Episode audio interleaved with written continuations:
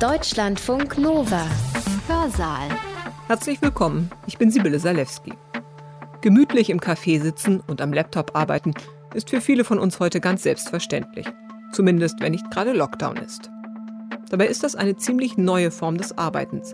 Eine Kulturpraktik, so könnte man es etwas wissenschaftlicher formulieren.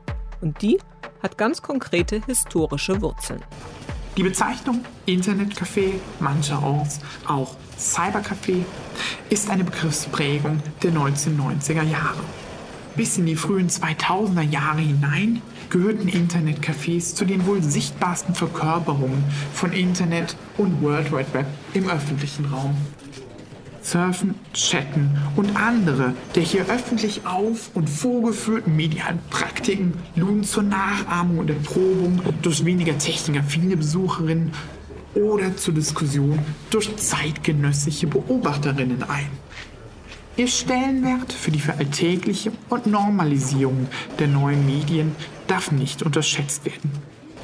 Mit Smartphones und mobilen Daten ist Internet überall für uns heute nicht mehr wegzudenken wie das früher einmal war und wo das öffentlich zugängliche Netz seinen Anfang nahm, das erzählt heute Stefan Udelhofen bei uns im Hörsaal.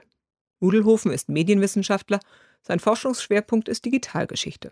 In seinem Vortrag erzählt er sehr anschaulich den holprigen und schwierigen Weg der ersten Cybercafés. Computer mit Anschluss ans Internet in einem Café, das war Mitte der 1990er Jahre neu. So etwas hatte es noch nicht gegeben. Die Gesetze, die Gaststätten und Medien regulieren sollten zum Beispiel, waren dafür einfach nicht gedacht. Und so kam es zu Rechtsprechungen, die uns heute teilweise merkwürdig vorkommen.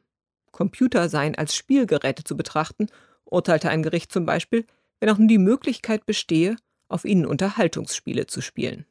Wenn man dann, wie in Internetcafés üblich, mehrere solche Computer in einem Raum aufstellt und öffentlich zugänglich macht, dann handelt es sich dementsprechend um eine Spielhalle. Das wiederum bedeutet kein Zugang für Leute unter 18 Jahren und hohe Gebühren für die Betreiber. So schnell, wie die neuen Internetcafés entstanden waren, so rasch schlossen deshalb viele auch wieder. Stefan Udelhofen hat seinen Vortrag am 19. Januar 2021 online gehalten, im Rahmen der Vorlesungsreihe Medien und Macht Populismus, Überwachung und Zensur. Veranstalter der Reihe ist das Institut für Medienkultur und Theater der Universität Köln. Der Titel des Vortrags lautet Über Spieltrieb, düstere Kammern und Würgesteuern zur Regulierung des Mediengebrauchs in Internetcafés um 2000. Ich wünsche euch viel Spaß beim Zuhören. Ich freue mich außerordentlich, hier heute sprechen zu dürfen und Ihnen einen kleinen Einblick in die Geschichte von Internetcafés zu geben. Die meisten von Ihnen werden diesen Raum vermutlich längst nicht mehr kennen, zumindest nicht in der Form, wie ich diesen heute diskutieren möchte.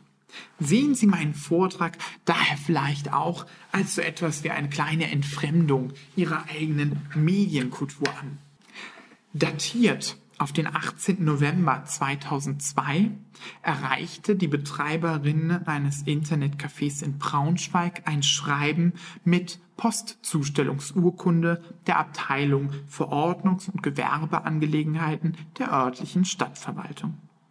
Anlass des Schreibens war eine Ordnungswidrigkeit, genauer zwei Ordnungswidrigkeiten, wobei der Ausschank von alkoholischen Getränken ohne Ausschanklizenz im Folgenden keine Rolle spielt. Dem Schreiben ging der Besuch einer Außendienstmitarbeiterin voraus, die sich ein genaueres Bild des Angebotes vor Ort machte. Die entgeltliche Benutzung von Computernutzerplätzen war hier täglich von 14 bis 24 Uhr möglich. Neben dem Zugang zu Internet und World Wide Web oder dem Empfangen und Senden von E-Mails waren zudem 10 bis 15 der zurzeit gängigen Computerspiele direkt auf den Computern installiert.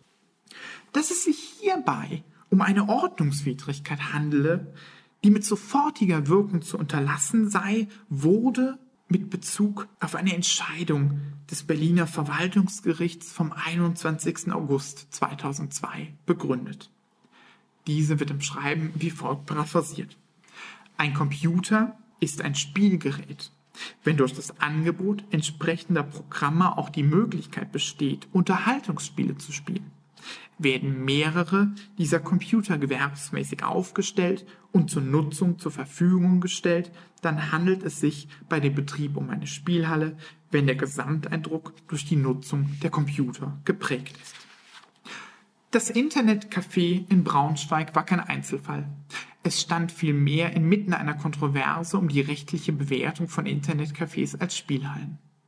Mein heutiger Vortrag möchte versuchen, die damit einhergehenden Interdependenzen und Korrespondenzen von Medienwandel und medialer Kontrolle hier primär als Kontrolle der Bedingungen des Mediengebrauchs verstanden, anhand eines jüngeren historischen Gegenstandes zu diskutieren. Die im Fortgang der weiteren Argumentation verfolgte These lautet, dass die hier exemplifizierten Regulations- und Klassifizierungspraktiken eine Transformation von Internetcafés als symbolischer Rahmung des Mediengebrauchs zur Folge hatten und deren weitere Karriere in Deutschland negativ beeinflussten. Mit dem Medienwissenschaftler Ryan Winston könnte von einer Innovations- und Verbreitungsbremse gesprochen werden. Im Kontext von Erfindungen wären dies etwa Patente in jüngerer Zeit und in Bezug auf das World Wide Web denken Sie etwa an Upload-Filter. Zugleich, und das ist hier immer mitzudenken, geben Patente und andere dokumentierte Formen der Regulation natürlich auch Anlass dazu, um als Quellen und Material mediengeschichtlicher Untersuchungen zu dienen. Mit Internetcafés rückt dabei ein mittlerweile eher am Rande digitaler Kultur zu findender Gegenstand in den Blick. Dessen Zentrierung verspricht indes einen kaum zu unterschätzenden Mehrwert für die jüngere und jüngste Geschichte der Digitalisierung oder des digitalen Zeitalters. Nicht zuletzt sehe ich in der hier präsentierten Fallstudie die Möglichkeit, musternarrativen technischen Fortschritts oder einer zunehmenden Individualisierung des Mediengebrauchs mit etwas mehr Komplexität und Kontingenz zu begegnen. Hier befolge ich einer Überlegung der Historikerin Janet Abbatty, Insofern die globale Infrastruktur des Internets, insbesondere auch aus der Perspektive der Nutzerinnen, stets als locally situated experience verstanden werden muss, als lokale Erfahrung, die durch lokale Marktbedingungen oder Gesetzgebung, allgemeiner vielleicht durch lokale Praktiken des Trennens und Verbindens, des Einschließens und Ausschließens, der Inklusion und Exklusion präfiguriert werden. Im Sinne Bruno Latours also globale Netzwerke sind an jedem Punkt lokal. Ich gehe hierzu in drei Schritten vor. Zunächst skizziere ich in aller gebotenen Kürze ein Panorama der geschichtlichen Verlaufsbahn von Internetcafés in Deutschland bis etwa in das Jahr 2002. Daran anschließend liegt ein Schwerpunkt auf den Praxis-Diskursformationen des Computer- und Videospielens in Internetcafés. Dieser Abriss ist notwendig, um schließlich auf die eingangs angedeutete Kontroverse und den Bedeutungswandel von Internetcafés einzugehen, die Diskurskoalitionen und Handlungsprogramme der Akteure zu systematisieren und zu historisieren. Schließlich möchte ich einige eher schematische Überlegungen formulieren zur weiteren Karriere von Internetcafés. Die Bezeichnung Internetcafé, mancherorts auch Cybercafé, ist eine Begriffsprägung der 1990er Jahre.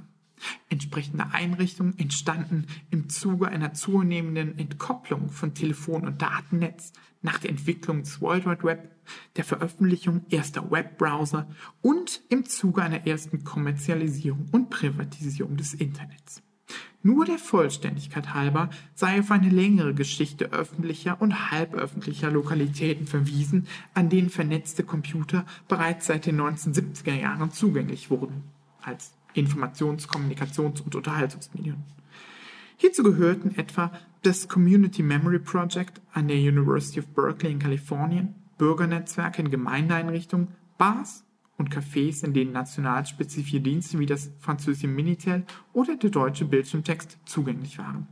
Nicht zuletzt darf auch das Electronic Café International als künstlerische Intervention in Los Angeles, später dann auch auf der Documenta in Kassel oder im Mediapark hier in Köln in dieser unvollständigen Reihe ebenso wenig fehlen wie das SFNet Coffee House Network in San Francisco, das im Jahre 1991 eine insbesondere in den USA florierende Mailbox-Szene neuen heterogenen Nutzerkreisen erschloss.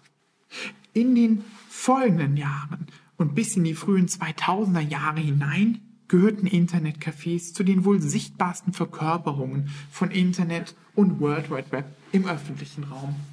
Ihr Stellenwert für die Veralltägliche und Normalisierung der neuen Medien darf nicht unterschätzt werden. Denn Surfen, Chatten und andere der hier öffentlich auf- und vorgeführten medialen Praktiken luden zur Nachahmung und Erprobung durch weniger technikaffine Besucherinnen oder zur Diskussion durch zeitgenössische Beobachterinnen ein. Internetcafés wurden so zur Kulisse, vor der die neuen Medien und medialen Praktiken mit Erwartungen, Hoffnungen und Befürchtungen aufgeladen werden konnten. Als verbreitete Deutungsmuster und Imaginationen wurden kulturgeschichtliche Verwandtschaftsbeziehungen und Korrespondenzen zum traditionellen Kaffeehaus des 18. Jahrhunderts gezogen, sowie die Nähe zu zeitgenössischen Erlebnis- und themengastronomischen Konzepten gesucht. Branchenpublikationen diskutierten Internetcafés im Kontext der im Entstehen begriffenen New Economy und des aufstrebenden E-Commerce. Ethnografische Studien verschiedener Sozialwissenschaften nahmen hier ihren Ausgangspunkt, etwa als Intervention gegen zeitgenössische Debatten und Diskurse um eine Ortlosigkeit von Internet, Cyberspace und Netzwerkgesellschaft. In Deutschland wurde der Trend, in sein Stammcafé zu gehen, mit dem Ziel, über hinzufahren, so zeitgenössisch die Kulturhistorikerin Ulla Heise, verstärkt ab dem Jahre 1995 registriert. Fast im Wochentakt gehen weitere Gaststätten ans Netz, beobachtete das Nachrichtenmagazin Der Spiegel im Oktober eine rasante Verbreitung. Diese wurde von verschiedenen Akteuren vorangetrieben. Enthusiastische Pioniere mit Verbindung zur regionalen Mailbox-Szene, allmählich erwachsen gewordene Computerkids oder findige Internetgastronomen. Erste Lokalitäten fanden sich wenig überraschend in den großen Städten Berlin, Hamburg, München, Köln oder Frankfurt am Main. Doch auch auf den ersten Blick weniger naheliegende Orte wie Duisburg, Karlsruhe oder Fürth gehörten zu den ersten Adressen, wo Internetcafés in Deutschland zu finden waren. Die Bandbreite der Konzepte reicht von der Computer Corner in der Studiekneipe bis zum Entertainment-Tempel mit Hightech-Equipment vom Feinsten, lautete eine erste Bestandsaufnahme im gastronomischen Informationsblatt Food Service. Trotz einer in Beschreibungen vorherrschenden gastronomischen Semantik blieben die Cafés für die Generation Ad oder die Raststätten auf der Datenautobahn nicht auf gastronomische Einrichtungen beschränkt. Manche Internetcafés waren in umfassendere unternehmerische oder städtische Entwicklungsstrategien und Initiativen eingebunden. Neben Banken und Sparkassen avancierten nicht zuletzt die Warenhausbetreiber Karton und Kaufhof mit der Einrichtung von Cyberbars und Surf-Ins in ausgewählten Häusern zu den größten Internetcafé-Anbieterinnen in Deutschland. Es waren Versuche des stationären Einzelhandels auf das Bedrohungsszenario des aufstrebenden E-Commerce zu reagieren und zugleich eine neue jugendliche Zielgruppe zu erreichen. Zugleich zeigte sich hier auch einmal mehr die Bedeutung von Warenhäusern als Testgebieten und Erprobungsorten neuer technischer oder medialer Angebote, natürlich mit dem Ziel, die Kundinnen primär zur Anschaffung der Hard- und Software zu animieren und auf das eigene im Entstehen begriffene Online-Angebot aufmerksam zu machen. Kommerzielle Angebote wurden zudem von Entwicklungen im sozialen Bereich flankiert.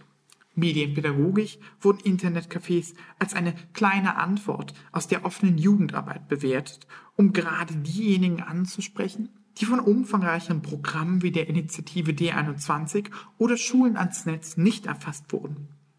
Auch sollte hier ein ungezwungenerer Umgang mit den neuen digitalen Medien möglich werden. Internetcafés in Volkshochschulen oder Seniorenheimen, dort zumeist als Internettreff bezeichnet, adressierten hingegen primär generationenspezifische Diskrepanzen. Aus Sorge um eine neue Zweiklassengesellschaft von Medienanalphabeten und Angehörigen einer Wissenselite wurden Internetcafés zudem durch die Landesarbeitsämter gefördert oder direkt in verschiedenen Ämtern eingerichtet.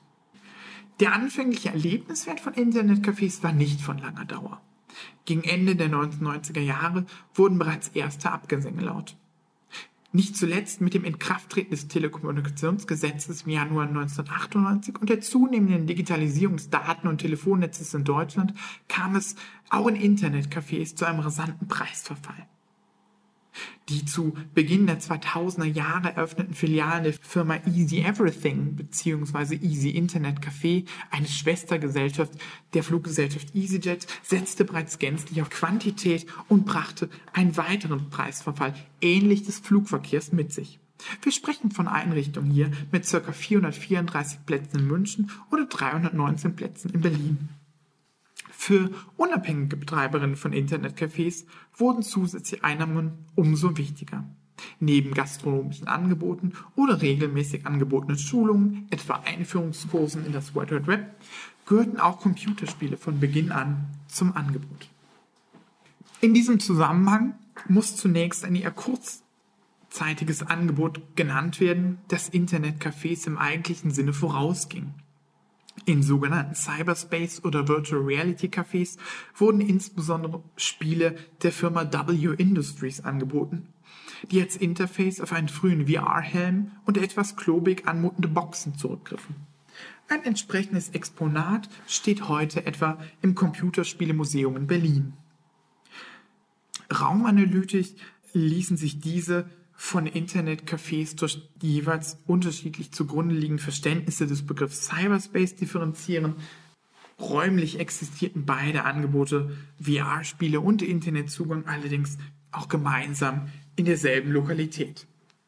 Insgesamt handelte es sich um ein recht teures und technisch noch nicht ganz ausgereiftes Angebot. In jüngerer Zeit lässt sich allerdings auch ein kleines Revival solcher Einrichtungen beobachten. Mit dem Falcons Maze wurde am 1. Juli 1994 in Fürth eines der ersten Internetcafés in Deutschland eröffnet. Es gilt mitunter auch als erstes Internetcafé in Deutschland überhaupt. Aus der Selbsthistorisierung der Betreiberin geht indes hervor, dass der Zugang zum Internet erst am 1. September 1995 möglich war. Es gab Probleme mit der Deutschen Bundespost, die den Zugang nicht rechtzeitig bereitstellen konnte. Der Name der Lokalität war eine Anspielung auf den für die Popularisierung von Computern, Computerspielen und Computerkulturen so wichtigen Film Wargames aus dem Jahre 1983. In den 1980er Jahren wurden Video- und Computerspiele zunehmend domestiziert und Bestandteil des privaten Haushalts.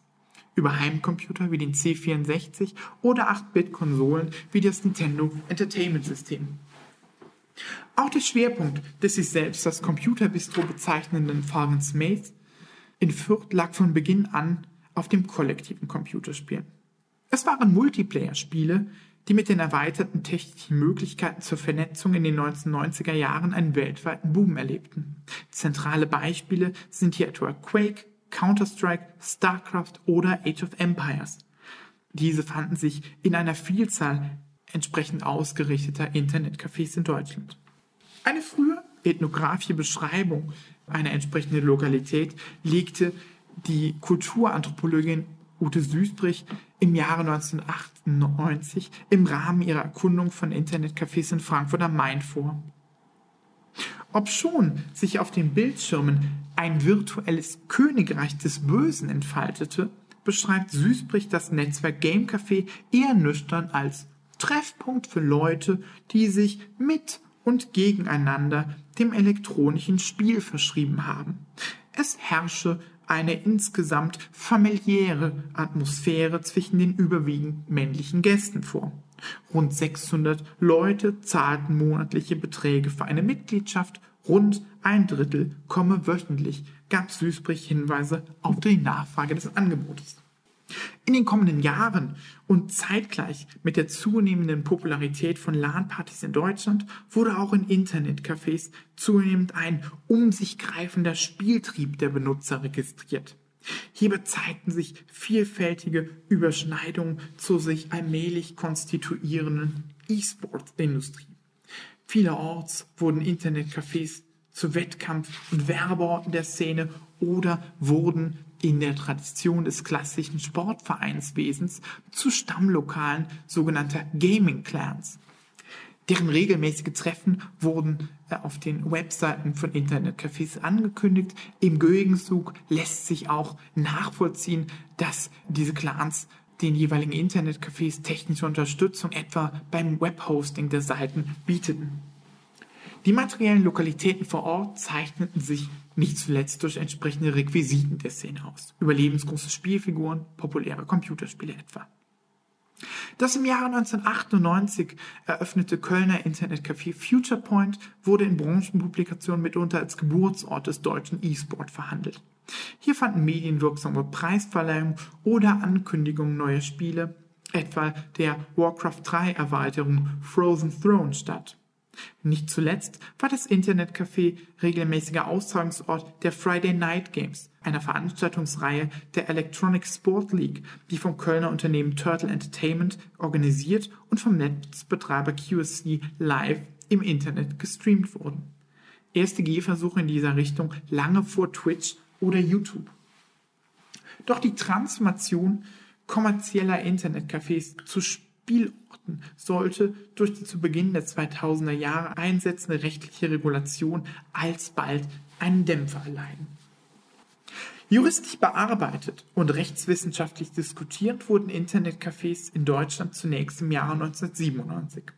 Am 16. Januar entschied die Staatsanwaltschaft beim Landesgericht München I, dass der Betreiber eines Internetcafés in München strafrechtlich nicht haftbar gemacht werden könne, wenn die Benutzerinnen dort pornografische, insbesondere kinderpornografische Schriften konsumieren oder verbreiten würden. Eine Entscheidung, die im Hinblick auf Fragen der Haftung auch Jahre später noch diskutiert wurde. Anzulasten sei den Betreiberinnen in solchen Fällen lediglich ein von ihnen gefordertes Verhalten pflichtwidrig unterlassen zu haben. Eine permanente Überwachung der Nutzerinnen könne jedoch nicht eingefordert werden. Im Kontext des Urteils kam es so auch zur rechtlichen Abgrenzung von Internetcafés und Internetprovidern hinsichtlich der jeweiligen Haftung auch weil erstere, also Internetcafés, selbst keine Daten über ihre Nutzerinnen speichern würden. Dies im Übrigen ein Umstand, der so nicht immer zutreffend war. Auch Internetcafés speicherten Daten über ihre Nutzerinnen. Darüber hinaus wurde im Urteil unterstrichen, dass der zeitgleiche Betrieb einer Gaststätte und eines Internetcafés ein sozial übliches und grundsätzlich rechtlich zulässiges Verhalten sei. Gravierender für die Karriere von Internetcafés in Deutschland war deren Regulierung im Kontext der sich wenig später intensivierenden Killerspieldebatte. Der Begriff selbst, Killerspiele, entstand zunächst im Zusammenhang mit Combat-Simulationen wie Paintball, Lasertag oder Gotcha. Gegen Mitte der 2000er Jahre wurde er zunehmend jedoch auch auf Computerspiele, insbesondere Ego-Shooter, appliziert. Counter-Strike ist das paradigmatische Beispiel hier. Die Debatte stand zudem im Zusammenhang mit einer Reihe von School-Shootings und Amokläufen, insbesondere dem am Erfurter Gutenberg-Gymnasium am 26. April 2002. Bereits vor dem Amoklauf in Erfurt fanden indes diverse Kontrollen und Razzien in Berliner Internetcafés statt. Bei einer dieser unangekündigten Überprüfungen am 12. April 2002 um 0.45 Uhr wurde der Aufenthalt eines 13-jährigen Jugendlichen in einem Internetcafé registriert. In diesem wurden zur selben Zeit von anderen Besuchern sogenannte Ballerspiele gespielt. Nach weiteren Überprüfungen der Lokalität am 23. April und 11. Juli 2002 leitete das Bezirksamt Tempelhof Schöneberg ein Verfahren zur Verhinderung der Fortsetzung eines unerlaubten Betriebes einer Spielhalle ein. Den Einspruch der Beklagten lehnte das Verwaltungsgericht Berlin im eingangs erwähnten Urteil ab. Die im Urteil erfolgte Klassifizierung von Internetcafés als erlaubnispflichtigen Spielhallen fußte maßgeblich auf zwei medialen Bedingungen. Einerseits der Multifunktionalität von Computern. Das heißt, Computer seien als Spielgerät zu verstehen, wenn bereits lediglich die Möglichkeit bestünde, Unterhaltungsspiele zu spielen. Im Sinne von Paragraph 33 der Gewerbeordnung seien sie Unterhaltungsspiele ohne Gewinnmöglichkeit. Andererseits rückte das Urteil die räumlich-materielle Gestaltung in den Blick.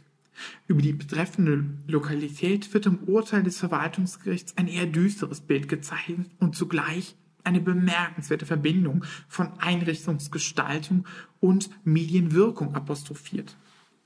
Ich zitiere aus dem Urteil. Sämtliche Computer, Stühle, Tische, Tastaturen und Monitore waren in Schwarz und der Betriebsraum in einem dunklen Zwielicht gehalten. Auf allen Computern befand sich eine Auswahlleiste, auf der ca. 20 verschiedene Spiele angewählt werden konnten. Auf allen Computern liefen Computerspiele, insbesondere das Spiel Counter-Strike.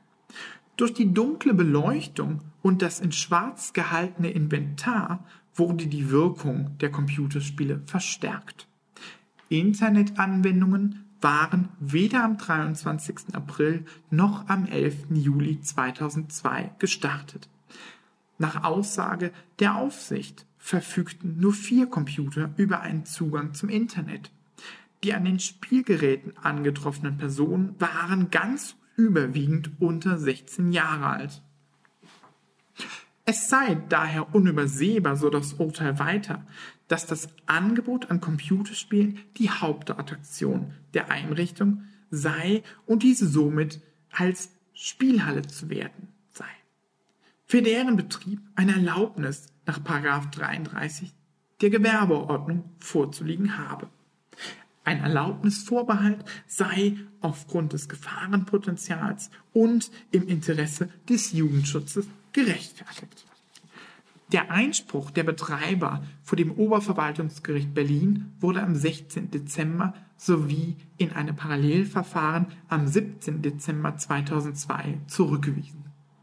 Die überwiegende Nutzung anderer Verwendungszwecke war nicht relevant. Vielmehr sei das Gepräge einer spielhallentypischen Situation entscheidend, die sich von dem Ambiente eines von seriösen Nutzern aufgesuchten Businessbetriebs mit PC-Arbeitsumgebung deutlich abhebe. Dies gelte auch dann, wenn die angebotenen Spiele besondere Fertigkeiten im Umgang mit dem PC erfordern, Computerspiele unter Leistungskriterien veranstaltet würden und für bestimmte Spiele sogar Meisterschaften mit Preisgeldern in erheblicher Höhe stattfinden. Damit wurde äh, auch Bezug genommen auf die stärker institutionellen Praktiken des E-Sports. Die Nutzung eines PC zu Spielzwecken bleibe Unterhaltung und stelle nicht etwa Teilnahme an einer sportähnlichen Veranstaltung dar. Von hier an entwickelte sich ein mehrere Jahre andauernder Rechtsstreit um Internetcafés, der durch weitere konzertierte Aktionen der Berliner Ordnungsbehörden begleitet wurde und einen Resonanzraum in den Massenmedien fand. Im Horizont der Killerspieldebatte wurden Internetcafés so als düstere Kammern stilisiert, in denen Jugendliche indizierte Spiele spielten. High Noon in Hellersdorf überschrieb etwa das Nachrichtenmagazin Der Stern einen entsprechenden Bericht am 8. November 2002 und sprach pointiert von einem regelrechten Feldzug gegen Internetcafés in der Hauptstadt. Um das besser einordnen zu können, wir sprechen hier von einer dreistelligen Anzahl an Kontrollen, mitunter in einem Monat und einem immensen Personalaufwand. Neben Tages- und Wochenzeitungen wurden auch in Spielezeitschriften, in Foren von und für Computerspielerinnen sowie auf Webangeboten wie Heise.de auf diese Debatte Bezug genommen. Nicht zuletzt in den Kommentarspalten dort versammelte sich ein differenziertes und mitunter diffuses Panorama unterschiedlichster Positionen, etwa auch von betroffenen Betreiberinnen. Dabei wurde von Seiten der Akteure gar nicht bestritten, dass es schwarze Schafe unter ihnen gäbe. Kritisiert wurde allerdings das Pauschalabstrafen. Dem gegenübergestellt wurde die soziale Funktion von Internetcafés als Orten der Vergemeinschaftung, insbesondere für Jugendliche aus kapitalschwächeren Familien. Verschiedentlich wurde zudem angemerkt, dass es den Ordnungsbehörden gar nicht primär um Computerspiele ginge, Dies sei vielmehr ein Vorwand, um etwas gegen den in Internetcafés praktizierten Drogenhandel zu unternehmen. Der Jurist Andreas Lober war einer der sichtbarsten Stimmen der Kontroverse. Er diskutierte sowohl Motivationsfragen für das harte Durchgreifen der Berliner Behörden gegen Internetcafés und zog dabei auch einen direkten Zusammenhang zum Amoklauf von Erfurt. Zugleich bemängelte Lober, wie wenig einige Behörden teilweise über die Problematik im Bilde sind. So würde etwa nicht geprüft, welche Versionen von Counter-Strike gespielt würden, dessen deutsche Version von der Bundesprüfstelle für jugendgefährdende Schriften ausdrücklich nicht indiziert wurde. Nach dem Urteil des Oberverwaltungsgerichts wurden zudem auch andere Kommunen auf die Rechtsprechung aufmerksam. Internetcafés waren lange Zeit so etwas wie ein rechtsfreier Raum, kommentierte etwa der Sachgebietsleiter für Gewerbe der Neusser Stadtverwaltung das Urteil und kündigte eine Prüfung an, inwieweit das Berliner Urteil auf Neuss übertragbar sei. Anbieterinnen von Internetcafés vor Ort sahen dies natürlich mit einiger Skepsis. Denn die Konsequenzen für die Betreiberin waren erheblich. Da es Jugendlichen unter 18 Jahren nicht erlaubt war, eine Spielhalle zu betreten, drohte das Wegbrechen des gesamten jugendlichen Kundenstamms. Hinzu kamen finanzielle Mehrbelastungen in Form einer dreistelligen Vergnügungssteuer pro Monat und pro Gerät, die von Betreiberinnen auch als Würgesteuer bezeichnet wurde. Es kam in der unmittelbaren Folge zu Schließungen. Betreiberinnen stellten den Geschäftsmodell ein und widmen sich anderen, mitunter IT-nahen Tätigkeitsfeldern. Andere wiederum kooperierten und gründeten den Verband der Internetcafés Deutschland, um gegen die veränderte rechtliche Situation und den Vorwurf der Jugendgefährdung vorzugehen. Anfang 2003 hatten sich bereits über 70 Internetcafés zum Meinungsaustausch zusammengeschlossen und verfolgten das Ziel, gegen die undifferenzierte Betrachtung vieler Ordnungsämter Aufklärungsarbeit zu leisten. Die Position des Verbandes wird auf den archivierten Webseiten wie folgt ausgeführt. Auch wenn in Internetcafés Unterhaltungssoftware angeboten wird, folgt daraus nicht zwangsläufig die Gleichschaltung als Spielhalle. Aus einer E-Mail des Verbandes an den damaligen Bundeswirtschaftsminister Wolfgang Clement wird zudem der Vorwurf deutlich, dass sich die Städte eine neue Einnahmequelle für Vergnügungssteuer erhofften. Also die zusätzliche Besteuerung von Internetcafés dazu diene, die Haushaltskasten Klammer Kommunen aufzubessern. Als positive Merkmale wurde durch den Verband eine Zertifizierung von Internetcafés angestrebt, um eigene Qualitätsstandards zu etablieren. Letztendlich konnte die Arbeit des Verbandes allerdings nicht verhindern, dass das Bundesverwaltungsgericht im Jahr 2005 die Urteile des Oberverwaltungsgerichts bestätigte.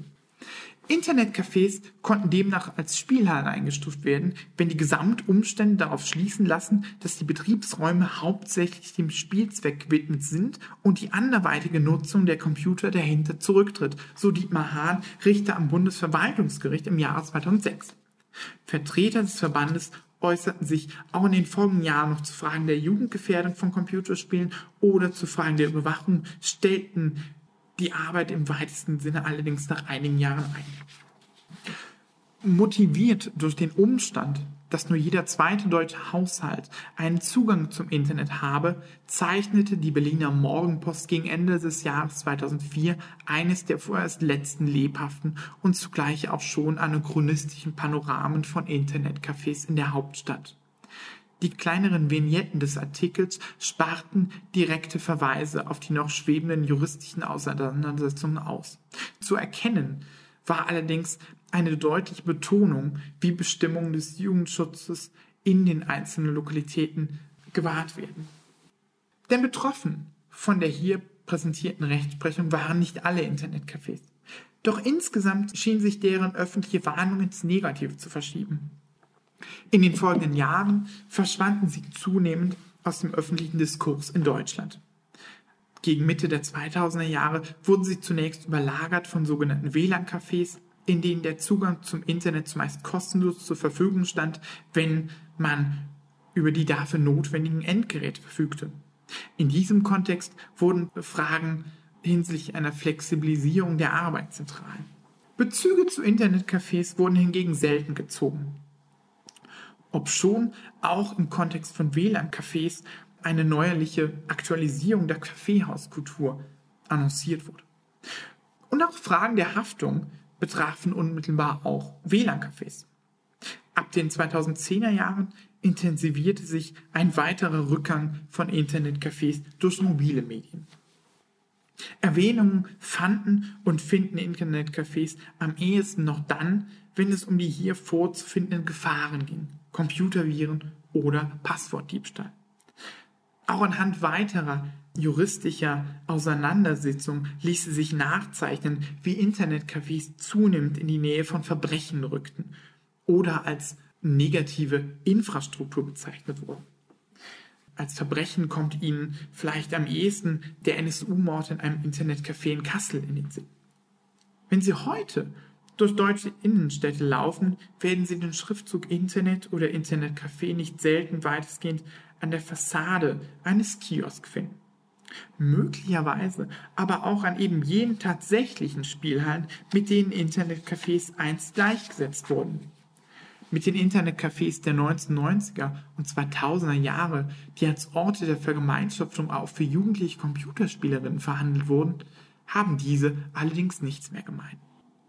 Möglicherweise wird sie aufgrund der geschilderten Verschiebungen oder infolge der von mir geschilderten Verschiebungen in der Wahrnehmung von Internetcafés auch heute noch ein gewisses Unbehagen befallen, diese Räumlichkeiten überhaupt betreten zu wollen.